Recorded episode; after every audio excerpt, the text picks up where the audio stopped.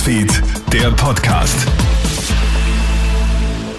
Schönen Vormittag, Clemens Draxler hier mit dem Krone-Hit Nachrichten-Podcast.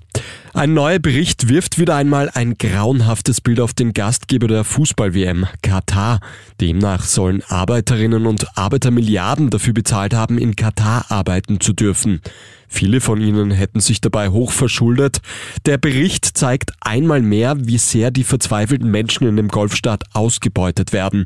Während der Bauarbeiten der Stadien sind außerdem laut Recherchen des Guardian mehr als 6500 Arbeiterinnen und Arbeiter ums Leben gekommen. Die Dunkelziffer dürfte wohl noch deutlich höher liegen. Die Ukraine hat die Kontrolle über das gesamte Gebiet rund um Kiew zurückerkämpft.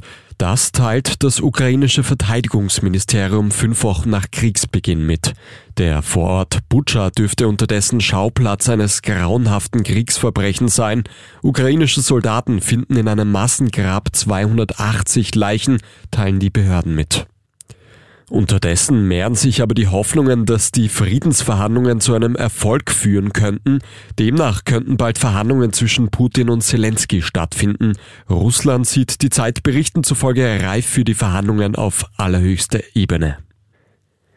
Der FC Bayern München gewinnt gestern sein Bundesligaspiel gegen Freiburg und könnte trotzdem verlieren. Dem Führenden der Bundesliga passiert nämlich ein peinlicher Wechselfehler. Für 20 Sekunden spielen die Bayern nämlich mit einem Spieler zu viel. ÖFB-Stürmer Sabitzer betritt das Spielfeld. Der auszuwechselnde Kingsley Coman wusste aber nicht, dass er gehen muss.